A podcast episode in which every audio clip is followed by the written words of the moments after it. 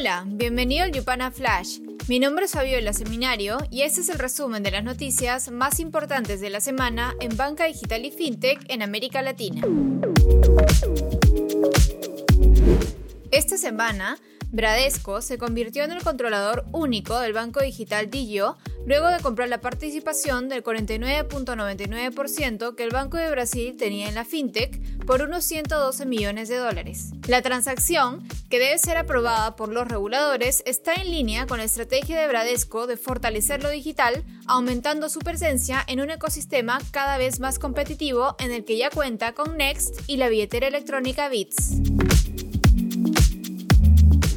También en la escena brasileña, Nubank registró su primer ciclo de ganancias en Brasil gracias a un aumento en clientes de tarjetas de crédito con una utilidad neta de 13.7 millones de dólares en el primer semestre. En el mismo periodo del 2020, la empresa había perdido 17.2 millones de dólares. Las ganancias, que no reflejaron las operaciones en Colombia o México, se producen cuando la fintech se prepara para lanzar una oferta pública de acciones que podría valorarla por encima de los 55 trillones de dólares a principios de 2022.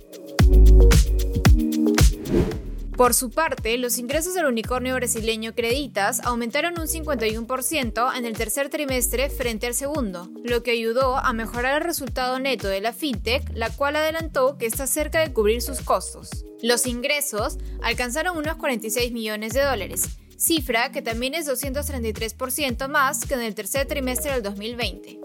La mejora se debe a su estrategia de construcción de ecosistemas con sus divisiones de préstamos para auto, hogar y empleados mostrando números récord y márgenes sostenidos según declaró Creditas. No obstante, la fintech reportó una pérdida neta de 14.5 millones de dólares que equivale a 32% de los ingresos, cifra menor al 59% que perdió en el Q3 del 2020. En México, el unicornio Walla está buscando un nuevo socio operacional después de que el regulador financiero denegó una licencia para 123, fintech que presta servicios a la billetera argentina en el país.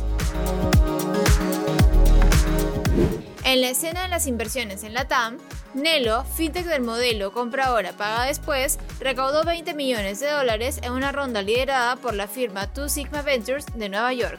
Con el nuevo monto, Nelo espera fortalecer su presencia en México como primera parada para seguir su expansión por el resto de Latinoamérica.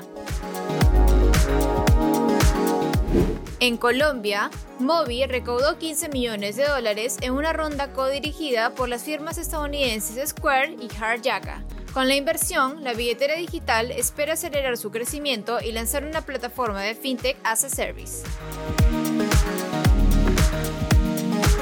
Por su parte, la Welltech 3 recaudó 5.5 millones de dólares en una ronda semilla liderada por la firma Global Founders Capital. La startup que pasó por Y Combinator aseguró que en los próximos meses iniciará operaciones en Perú y Chile y apunta a convertirse en un banco digital a largo plazo.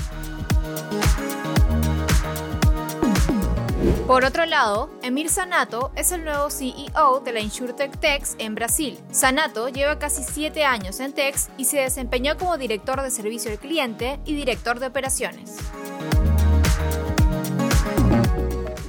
Finalmente, ¿cómo los bancos pueden facilitar a sus clientes y pequeñas empresas la adopción de pagos digitales?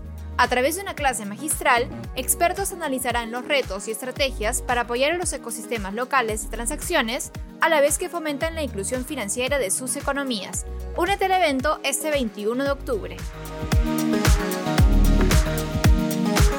Esto fue el Yupana Flash. No olvides compartir esta nota de voz y quedarte atento a nuestras redes, porque el lunes tendremos un informe sobre los retos de la transformación digital bancaria. Nos vemos la próxima semana.